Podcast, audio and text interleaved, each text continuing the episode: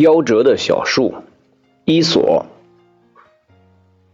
美丽的大森林里有很多高耸入云、粗壮结实的大树，小树是夹在大树之间生存的。有一棵小树很不高兴，它整天埋怨那些大树遮住了阳光，挡住了微风。它还恨大树抢走了原本属于它的营养。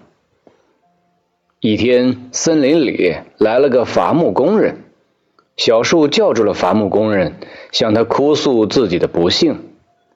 好心的伐木工人问小树：“你这么可怜，我能为你做点什么呢？”小树一听，立刻停止哭泣，他指着周围的大树叫起来：“砍掉他们！就是他们阻止我长大。”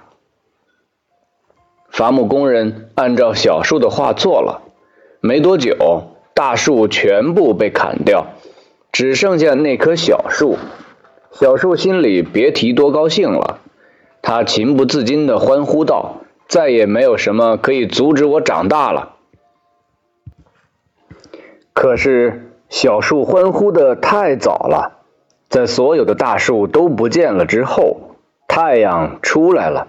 小树没有大树的遮挡，被晒得浑身焦枯；雨雪冰雹袭来了，小树没有大树的庇护，树枝被折断了；狂风肆虐的时候，小树终于被吹倒在地上，死去了。